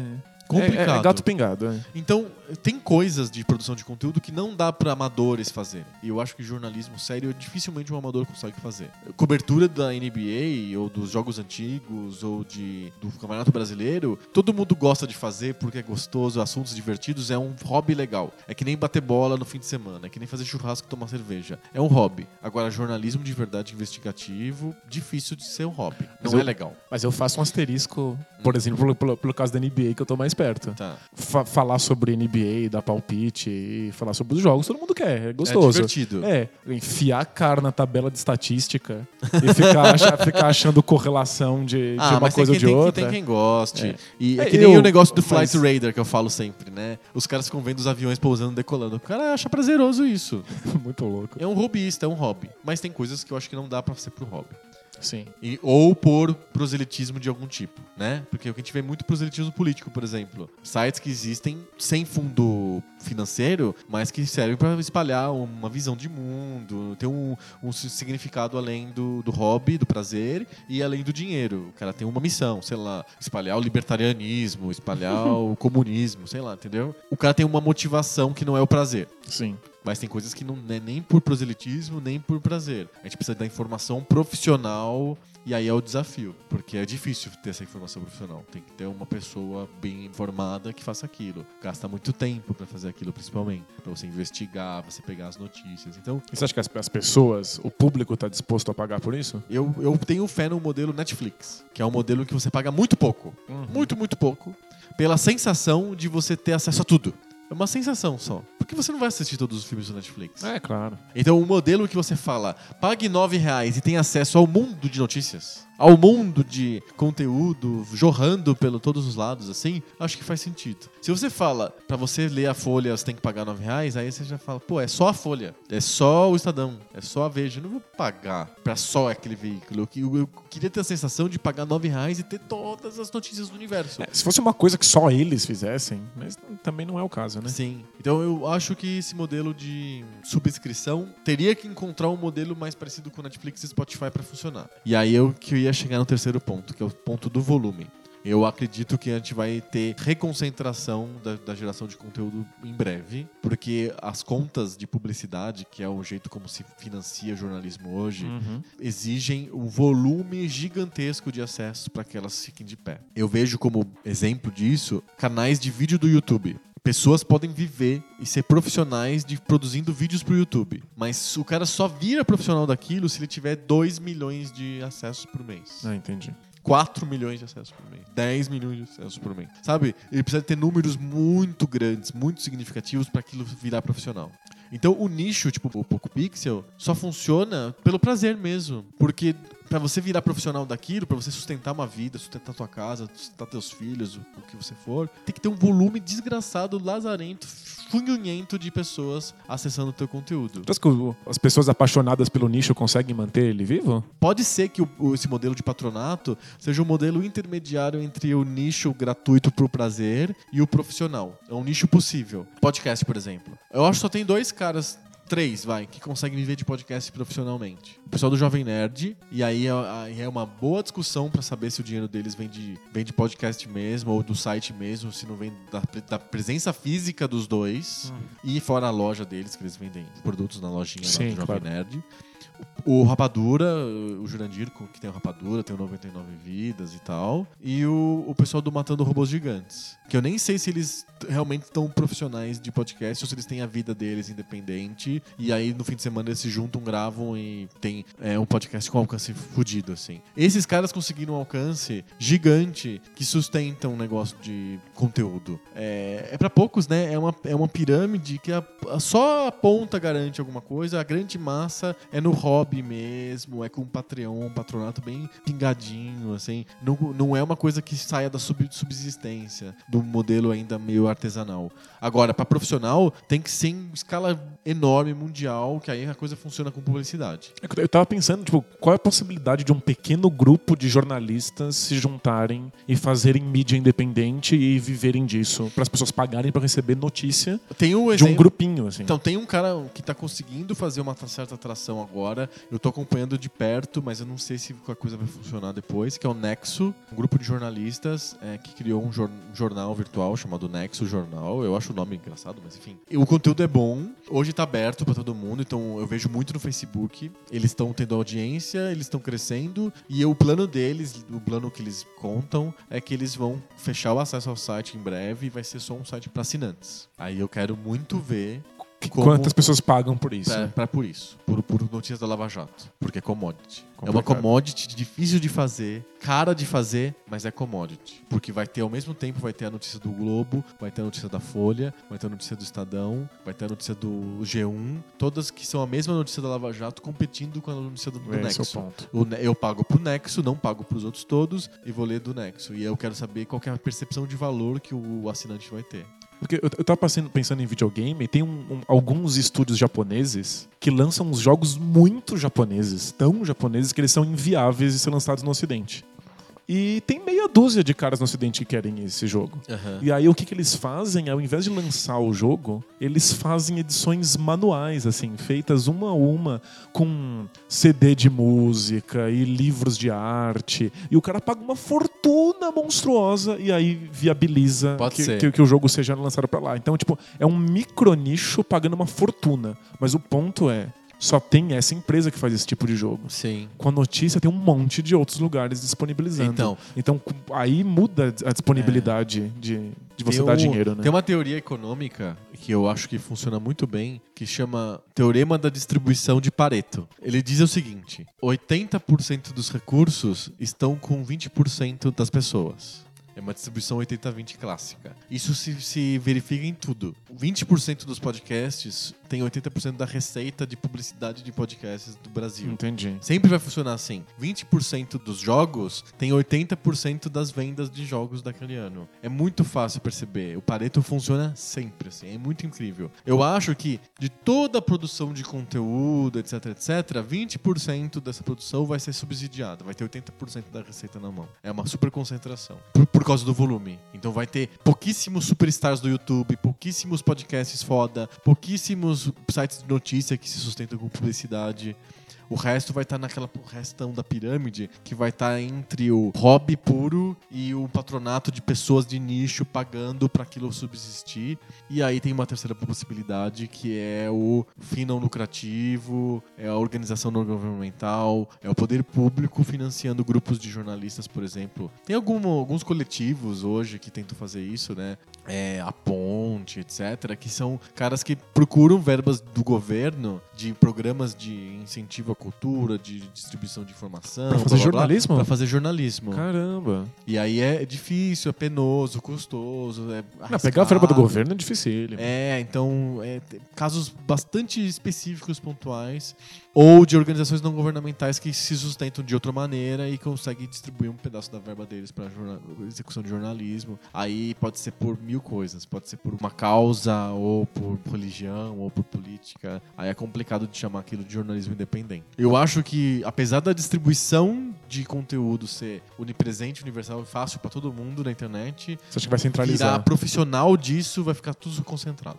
Entendi. E outra, a, a tendência de concentração mundial, porque o negócio de um país pode ajudar o negócio de outro país. Faz sentido. Entendeu? É mais fácil pra NBA, por exemplo, se sustentar como produtor de conteúdo, porque o conteúdo dela é exclusivo e vale pro mundo inteiro. É uma pena, porque a internet daria a possibilidade pra todo mundo ter o seu produtor de conteúdo, mas o dinheiro não, não, não- permite É, no isso. fundo, a, a revolução parece que deu uma piscadela pra gente e foi embora. É, é, é, é meio frustrante isso, né? Mas não, mas é assim, é frustrante, mas não significa que o conteúdo não vai estar lá pra gente. A gente, como cidadão, vai usufruir cada vez mais de conteúdos que a gente não teria na época em que a distribuição de conteúdo era complicada. Exigia uma coisa técnica, difícil e cara. Hoje eu entro no site e tem lá pessoas discorrendo sobre a gramática da língua húngara. Eu teria que achar. Como que eu acharia um livro de gramática húngara em São Paulo? Tem que bater em um monte de lugares, tem que ir na USP, sei lá, pra conseguir o livro. Hoje você faz uma busca imbecil no Não, Google. sobre qualquer Em meio coisa. segundo você tem muito conteúdo sobre a língua húngara, divertido, interessante, mata curiosidade. O problema é, tem assuntos que não são a língua húngara, não tem aficionados, não tem robistas. E aí precisa de um profissional, e aí eu acho que vai ter concentração. Você pesquisou mesmo língua, língua hún- húngara? É, não, dei um exemplo bizarro assim. Mas a língua húngara é divertida porque ela não tá em nenhuma, nenhum ramo linguístico. Não né? tem família? Ela tá junto com o finlandês, que são línguas totalmente diferentes, e eles se concentraram nesse ramo fino-húngrico, que é, é uma coisa totalmente à parte. Mas então o finlandês e o húngaro estão na mesma família? Então, na mesma Porque família. eu, sa- eu sabia que o finlandês não tinha família. É, não, mas é- não, ele tá, no, tá, Tá na tá família do húngaro. húngaro, isso. E são daquelas línguas exóticas europeias, igual o basco. Não tem nenhuma relação, assim, com as outras famílias. Não é, não é, não é românica nem germânica, que são as principais. Muito louco. Nem vem do grego. Acabou, acabou o podcast, eu vou dar uma espiada no, no húngaro. é muito louco. Eu adoro as coisas de linguística. Então, então, isso é prazer puro, né? Isso é prazer intelectual, é robista. Isso vai ter muito na internet. Agora, coisas que são do tipo investigação da corrupção do metrô, da Petrobras, não dá pra ser um robista super in- interessado. Aí eu- ou ele é um cara político, ou ele é um cara que quer ganhar dinheiro. É, não dá pra ser um só hobby. O cara tem que gastar a vida dele investigando. Não, não, não pode ser um hobby. Não rola. Língua húngara, não. Eu gasto uma hora, me divirto. Vamos ver se o nicho paga jornalismo, no- como você falou nesse projeto. Qual que é o nome? Que que você falou que vai... O Nexo. o Vamos ver se o, se É. o nicho paga. Quero ver, tô senão- muito curioso. Ele tá, eles criaram esse Nexo Jornal como se fosse uma startup. estão imaginando que vai ter número de assinaturas o suficiente para sustentar o jornal. Só comentando, é, nos Estados Unidos houve uma mudança na, na forma que o, a maior parte dos jornais se sustenta. O Pareto funcionava para os jornais assim: 80% da receita dos jornais era publicidade, 20% era circulação. Na maior parte das vezes, o jornal é subsidiado e você paga por ele, quando você vai na banca, menos do que ele custou para ser produzido. Mas aí a publicidade de, banca. somando conteúdo e logística. Uhum. Mas a publicidade banca. Então dava certo. Hoje, boa parte dos jornais de circulação regional se sustentam só com a circulação. Porque só os grandes, tipo New York Times e eh, Los Angeles Times Recebem e USA. Today, são os que conseguem ter publicidade no nível que sustente a, a operação. Entendi. E mesmo assim, o Pareto deixou de funcionar para esses jornais grandes. A circulação já está 40% da, da receita deles. Então os pequenininhos sobrevivem, provavelmente cobrando mais caro pra circular, é isso? Sim, ou eles simplesmente não têm mais publicidade, porque não- não- os anúncios não funcionam mais, ou eles cobram mais caro por assinatura, circulam menos. Mas eles são jornais importantes porque a comunidade precisa de jornalismo real sobre os assuntos da comunidade. E o New York Times, ou o Los Angeles Times, ou o Boston Globe, ou a o USA Today não alcançam aquela comunidade no interior do Colorado. Não tem notícias sobre o que acontece lá. E a comunidade precisa dessas notícias. Não pode ficar refém do poder público ou das empresas. Não, claro. Mas eu, eu tava lendo um texto sobre jornalismo esportivo nos Estados Unidos. Aham. E antigamente tinha tanto jornal por aí, milhares de jornais locais em tudo quanto é canto, que se você quisesse escrever sobre futebol americano, era só ir pra esse jornal e você ganhava sua coluninha. Aham. Então você tinha muitos escritores que viviam disso, de falar sobre esporte. E que isso não existe mais. Porque esses pequenos jornais vivem de notícias extremamente locais. É porque as outras notícias são commodity. O não adianta resto- eles cobrirem. Por que, que eu, eu vou cobrir? Por que, que eu vou dar minha opinião sobre um jogo se a ESPN, que é um grande portal, tá fazendo isso? Sim. E aí morreram. Tipo, não tem mais escritores de, de, de esporte que possam viver disso. Agora é tudo robista ou o cara que escreve na ESPN. Ou é promoção. Esporte, é entretenimento, esporte, música, cinema, arte em geral. O jornalismo desses caras é muito difícil de você entender, porque ele se confunde muito com promoção. Então é bem difícil de falar que o jornalismo, por exemplo, esportivo da Globo, da TV Globo, não é promoção. É muito, não tem jornalismo real ali, é pura promoção. E é justamente por isso que abordagens distintas tinha a Grantland, que era um grande portal de, de esportes que lidava com o esporte de uma outra maneira, uma maneira social, histórica, tentando ir atrás da história dos indivíduos. Não é viável. É hobby, Morreu. é hobby. Era um grande portal, fazia parte da, da ESPN, mas não, não- agora não tem porquê. Tipo, não- esse, esse tipo de coisa está morrendo. Sim, não tem volume. É, para você sustentar com publicidade, você tem que ter volumes expressivos. Mas aí o resultado é essa, esse jornalismo padronizado, pasteurizado. pura promoção, né? Em jornalismo esportivo se confunde muito com promoção. Então, se você fala assim, ah, não precisa de ter outro cara que distribui conteúdo da NBA que não seja a própria NBA. Ah, legal, você vai receber propaganda o tempo É inteiro. só isso, é propaganda. É propaganda dos jogos, é propaganda de como foi o jogo, propaganda da liga, propaganda dos times. É, é só propaganda, não é jornalismo. Perfeito. Quer ler jornalismo? Você vai conseguir. É feito por robistas. Caras que gastam uma hora, duas horas do- da vida dele, em vez de estar, sei lá, aprendendo Húngaro. húngaro ou pintando parede ou assando bolo, ele tá escrevendo sobre NBA. É hobby do cara. Entendi. O homem renascentista tá de novo aí na internet. Ele trabalha no banco de dia e de noite ele escreve sobre cinema húngaro. Pensa, né? Ficam meus votos por outra economia que torne, tor- torne isso menos, menos brutal. É Quem sabe, né, numa economia do proletariado em que o operário sai da fábrica e vai pra orquestra ou vai para as Olimpíadas, não é? O- aquele cara que, que aparafusa os MIGs, né? Que cria umas usinas da mãe Rússia. Que tal uma economia como essa? Mas aí tira os caras da orquestra pra enfiar os caras na fábrica. Aí é o contrário, né? O que tinha de, de, de poeta na União Soviética co- cortando cana, é, é, não, não rola, né? Eu sempre conto a história do Puskas, né? Que a gente falou de húngaros, né? O Puskas foi um dos maiores jogadores de futebol de todos os tempos e ele era tenente do exército húngaro. Em Sério? tempo integral. Ele é, a profissão dele era ser tenente do exército. E vários da Alemanha Oriental e da União Soviética de Olimpíadas, eles eram, entre aspas, operários cenários X e Y, Z. Tudo pra inglês ver. Porque pro cara ser bom mesmo, não tem como. não- ele não pode ser tenente do exército ou é, soldador da fábrica. Ele, ele- Tem que se dedicar integralmente. Então é. ele ganha lá um salário simbólico do Estado como soldador. Nunca foi ser soldador de coisa nenhuma. Ganha a medalha de ouro na Olimpíada, porque ele fica o dia inteiro treinando. Um monte de escritor da União Soviética cortava a cama de verdade, porque o, governo não queria eles enchendo o saco. Não queria que eles produzissem. Sim. Bom, esse é outro papo. Vamos fazer um debate de bolso sobre a produção intelectual, artística e esportiva da União Soviética. Como combinar o Estado planificado e o esporte de alto rendimento. Te- Tese de mestrado isso aí. Ou escola de samba, né? Nunca dá pra saber é... qual é qual. É. Devia ter um Tumblr, né? Tese de mestrado ou enredo? É, Tem até cachorro deitado ou, ou- ou rosquinha. Tem- O mais engraçado é Muffin ou Chihuahua? Muito bom. Vamos pras cartinhas? Bora, cartinhas. Cartinhas.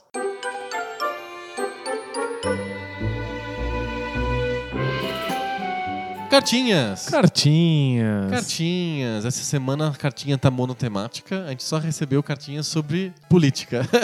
É, o, é o problema de falar de política é que. Monopoliza. É, o pessoal pode até gostar da parte de videogame. Mas se falaram de política, como é que eu não vou opinar sobre política, né? Exato. Antes da gente ler as cartinhas sobre política, várias pessoas escreveram pra gente falando assim: Ei, vocês esqueceram dos minigames Tectoy. Não é verdade, a gente falou dos minigames Tectoy. A gente não- só não citou a palavra Tectoy. Porque os minigames Tectoy nada mais são do que lançamentos no Brasil dos minigames Tiger. Eles são os Tigers. Eles são os Tigers. aquele, aquele Street Fighter né, que a gente queria só porque gostava de Street Fighter. Sim. E que era aquela coisa horripilante, que eram umas luzes e apagando. E o logo Street Fighter, né? Era, era Tiger, mas Era a, a Tiger. Tectoy trouxe pro Brasil. A Tectoy que lançava no Brasil. Então todo mundo aqui teve contato com o Tiger sem saber. E, e a gente falou de Tectoy sim, só que a gente não falou o nome Tectoy. É, falou agora, pronto. Então fica- ficou claro, né, gente? Ó, ta- Tectoy e Tiger é a mesma coisa, são os mesmos minigames. Aqueles que trouxeram tudo. E aí teve um ouvinte que falou que a gente esqueceu do Wonder Swan da Bandai. Isso é verdade. E o, o, o Anderson é, é um videogame interessante. É legal, eu É. nunca vi, nem, O- a gente nem tá- comi no seu gosto, é tipo o caviar dos videogames. A gente também não falou de um que é o Neo Geo Pocket. Ah, e esse me doeu um tanto, porque o Neo Geo Pocket é o primeiro portátil que tem um analógico. Ah, olha só. E ele pega as experiências grandes do Neo Geo Que o Neo Geo é um, é console de arcade. É, e ele pega aquelas experiências e torna elas numas coisas assim bem bonitinhas e fofas e, E com menos funciona. opções e fica muito divertido. Olha só. Fala a verdade. Você consegue jogar Samurai Shodown? Não. Você jogaria É um jogo que venceu, falando do tema. Ah, não, eu tava pensando em se você tem, se você tem técnica e habilidade pra jogar Samurai Shodown. Ah, não tenho. Mas eu também acho que ele venceu um pouquinho. Eu gosto tanto. Mas eu não tenho, eu não consigo jogar, é muito difícil, uns golpes loucos lá. O do Neo Geo Pocket você jogaria. Ah, é? Ele é mais fácil. Tem menos opções, é facinho, os personagens são Ah. cabeçudos, é mais fácil acertar. é bonitinho, assim, dá pra jogar. Legal. E o. A SNK teve o trabalho de adaptar os jogos. É, e o da, o da Não é só Bandai portar, também. né? O da Bandai também tinha um monte de adaptações ao invés de. de Qual que de- é a de- base do Wonder Swan? É, ele é 16, 32? eu acho que ele é 16. Entendi. Ele é, ele é parente do... Do Super Nintendo. Do Super Nintendo. É. Legal. Porque não teve portáteis nessa geração, né? É, não, não. Não eles, teve. Eles vieram depois. Eles sempre vêm depois e tem a tecnologia da, da geração passada. Interessante. Mas pouquíssimo jogo, né? É, pois é, esse isso que pega. Os dois têm meia dúzia Se de o Neo jogos. Geo tinha pouco jogo, mas ainda Imagina o Neo Pocket. Geo Pocket. Não, acho que 99% dos jogos de Neo Geo Pocket são da Neo Geo. Da SNK mesmo, Da, né? da- são da SNK. Tem um valor histórico legal, mas pouca gente teve acesso a ele. É bonitinho, assim, é, é fofo. Eu, eu teria, assim, de, de chaveiro, mas. mas não, não dá pra Vai jogar. pegar a chave, vai abrir a porta de casa e pega o Wonder Swan. E tem, tem, tem emuladores super competentes deles. ah, é verdade. Dá pra você Do testar. Pocket, não sei. Do, do Wonder Do- Swan, com certeza. Do Pocket tem sim. Tem? É, eu nunca joguei um. Pe- Pegou no Neo Geo Eu peguei no. Neo Geo Pocket já e apertei os botões, mexi no analógico e tal, mas não tinha nenhum jogo dentro dele. Entendi. Os jogos que eu conheço do Neo Geo Pocket são via emulação. Legal. Quer dizer, eu não, um amigo meu, né? Ah, sim, claro. Um né? amigo meu que viu esses jogos na emulação e Emulação, contou pra mim. É, É. exato. Ele Isso. gravou um vídeo no YouTube. É, desculpa, eu, eu confundi. Vamos pra- agora vamos pra política. Dose de tequila. Vamos lá. É, drinking game de política, né? Podia ter, né? Toda vez que fala de política, dose de tequila. No final, ó. a primeira cartinha que a gente vai ler aqui é da Patrícia. Ela sempre escreve pra gente.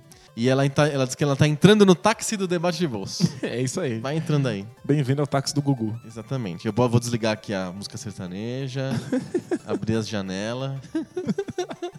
Então, o que que a Patrícia fala? Ela se pega bastante na história do conceito de direita e esquerda. Que é pra ela, ela diz que não faz nenhum sentido. Ela se sente tolhida pelos conceitos, como se ela tivesse que seguir uma cartilha de comportamentos e ideias porque ela é de esquerda ou de direita. Então ela fala assim, por exemplo, para que ela seja de direita, ela precisa de achar obrigatoriamente que a, ideia de saúde pública é comunismo, muito governo. Ou, para ser de esquerda, ela é obrigada a odiar o capitalismo, achar que não tem ponto positivo nenhum no capitalismo. Ela acha isso ridículo. Nem Marx falaria isso. Pelo É, contrário. é, exato. Mas o que, eu, o que eu queria comentar, e aí você complementa, como estudioso que é, a gente não se afilia à direita e à esquerda. Esses conceitos são a posterior, assim. A gente tem mania de a gente achar que as classificações existem antes das coisas. E na verdade, primeiro você tem uma certa qu- quantidade de ideias e, e- e direcionamento na sua cabeça, e depois você percebe que aquilo é ou é direita ou é esquerda, com alguma graduação dentro desses dois espectros. Mas você não é primeiro de direita e aí você assume aqueles, aquelas posições. Primeiro você tem as posições e depois você, por acaso, dá um nome de direita para aquelas posições. Por acaso, dá um nome de esquerda para aquelas posições. Mas é um, um nome, é uma nomenclatura, é um jeito fácil de entender as coisas. Não é um Corinthians e o Palmeiras que você escolhe para que lado você vai. Primeiro você entende as posições, depois você descobre que aquilo chama direita. Olha só que engraçado. É, a, gente Teu se, nome. a gente se sente tolhido, primeiro porque a gente tem uma visão muito caricatural do que é a direita e do que é a esquerda. Tá. E outra porque a gente acha que esses conceitos existem como uniformes de, de, de torcida futebol, que, você, tem aham. que você tem que pegar um ou outro. Sim. Direita e esquerda é espectro, Aham. então você pode ser mais esquerda, mais direita, ultra esquerda, ultra direita. E a gente confunde muito o que é direita e esquerda econômica do que é direita e esquerda comportamental. Em geral, quando você vai enfiar um- uma posição política num, num gráfico, Political compass, né? É. você tem duas possibilidades de um, um plano cartesiano. Aham. Então você é, vai da esquerda para direita, depois de cima para baixo, e são dois possíveis, são, tem, tem duas abordagens para isso. Depois você pode misturar os dois e ver que, que bagulho sai. Sim. Mas no fundo é só para tentar, tentar nomear, Nomear, uma, uma exato. coisa que você já acha e não o Exato. contrário. É, não é que nem religião que você tem que se converter a uma religião que já existe, já está estabelecida e a princípio aceitar todos os credos daquela religião, né? Não é isso. Eu faço essa, eh, essa brincadeira na, na, na sala de aula, em que eu, eu vou dando os pressupostos de todos os, os posicionamentos políticos principais, e aí os alunos vão respondendo o que eles acham desses pressupostos e eles vão se encaixando dentro de uma tabela. Aham. Basicamente, não, não não é perfeito, porque existem controvérsias, mas basicamente a, pessoa sai de lá sabendo mais ou menos em que campo do espectro ela se encontra. Só isso. É, é- ela diz os pressupostos, não é a posição dela quem, quem, quem avisa o que ela é. Exato, é. É. isso aí. Não dá pra escapar. Você tem certos posicionamentos, não tem como não ter, e você vai estar em algum lugar desse campo. Você não quer se filiar à direita esquerda, mas não dá pra não se filiar. Tem mais uma cartinha que é do Igor Costa. O Igor Costa já escreveu pra gente antes, ele é historiador lá de Salvador. Legal. E traz alguns pontos bem interessantes assim sobre o que a gente conversou sobre política na semana passada. Ele achou que o nosso debate ficou muito centrado no ponto de vista da classe média paulista. É, é bastante possível. né? Acho, acho difícil que fosse diferente. Assim. É, a gente, a gente até tem vontade de, de ter uma visão mais nacional ou até global, mas é difícil. A, É gente, difícil. a gente entende nossas limitações. Sim. E acha que, por exemplo, a questão da esquerda comportamental que a gente falou, Aham. muito superficial ainda, ou muito nichada perto de outras questões e que em outros, outros lugares são mais prementes do que o comportamental. Então, Talvez aqui em São Paulo a gente esteja realmente mais preocupado, ou São Paulo, ou, ou em grandes cidades, mais preocupado mesmo com a questão da homofobia ou do racismo. E no interior ou em outros, outros centros, tem umas questões mais preocupantes, tipo distribuição de renda ou é, sem dúvida. Mas, alimentos. mas mesmo em São Paulo, se, se São, se São Paulo capital ela é uma cidade mais liberal do ponto de vista do, do comportamento, e por isso às vezes acaba ganhando, sem querer, algum governo de esquerda, Sim. só por causa da questão comportamental, o E resto vale lembrar que as eleições majoritárias são feitas pra você escolher o, ca- o cara que você menos desgosta. Sempre. É sempre quem tem um a menor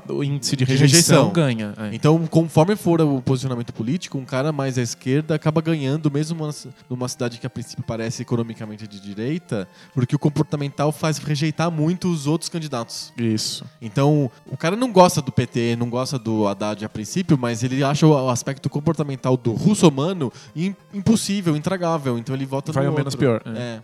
Mas o resto do estado de São Paulo é extremamente conservador, Conservador. do ponto de vista comportamental. sem dúvida. Então, a- mesmo a nossa visão aqui de São Paulo mais liberal é fica na cidade. A gente tem noção de que o estado não, não rola. Ó, o Igor mesmo tá falando que na Bahia, que é o estado dele, é, existe a maior população rural do país. Que lá o que define a eleição são as lideranças locais. Olha só. Então, ele não consegue enxergar essa, essa necessidade da esquerda falar de comportamental. Porque não vai acontecer, essa mensagem não vai chegar. É o que ele acha que o papel da esquerda, terminando aqui o, o e-mail do Igor, ele acha que o papel da esquerda é realmente fazer os outros partidos absorverem alguns discursos. Acho que você até comentou isso no, no, no- no debate de bolso. O, o grande ganho dos pequenos partidos de esquerda é fazer os partidos mais tradicionais, que têm essas lideranças locais, absorverem parte dos discursos. É, o sucesso de popularidade do governo Lula foi tão grande que todos os, os partidos que são mais à direita tiveram que absorver pautas de esquerda. A gente chegou no, no nível de ter o, o Aécio Neves, candidato do PSDB, tendo que ir num debate dizendo que o Bolsa Família é, é criação do PSDB. Sim.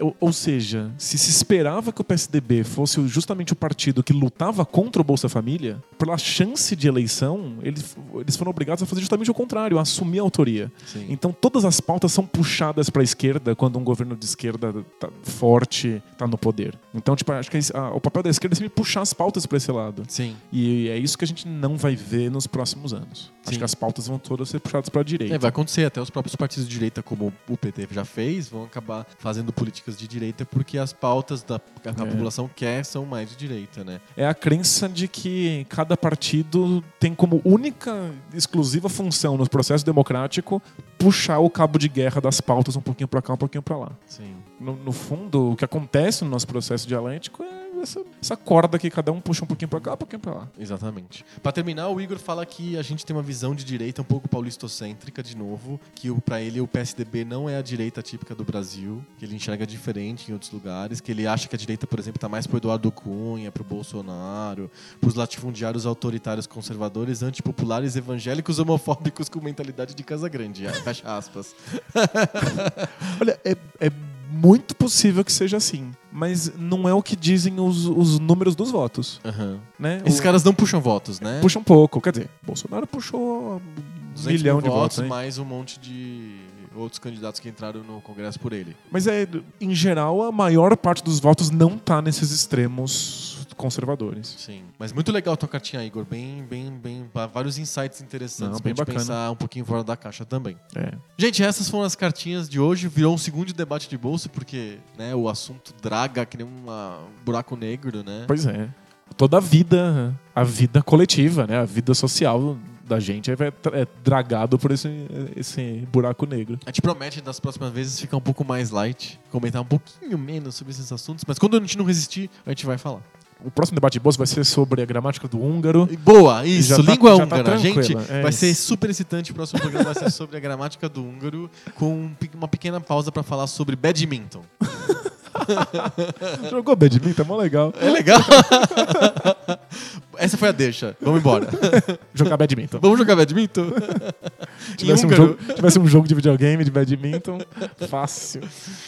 Legal, então. Semana que vem a gente volta com mais papo novo. Sobre o videogame velho. Valeu! Tchau!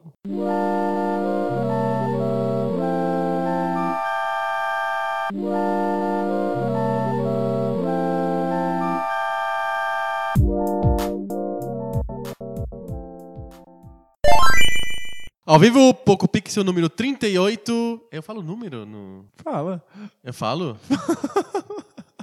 não, eu não falo número. Eu falo- acho que eu falo direto o número mesmo. Como assim? Eu falo Poco Pixel 38, não Poco Pixel número 38. Ah, entendi. Você fala o número, mas não a palavra número. Isso. Então vamos lá, de novo. Você fala o número? Fala, claro. Não, não, Não, a a palavra, palavra número. Ah, número. então não. É. Não, Então a resposta é não. É.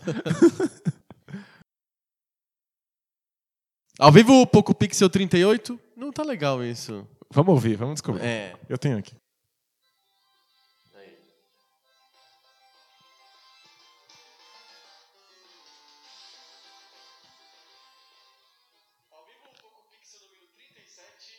Tem número. Tem número.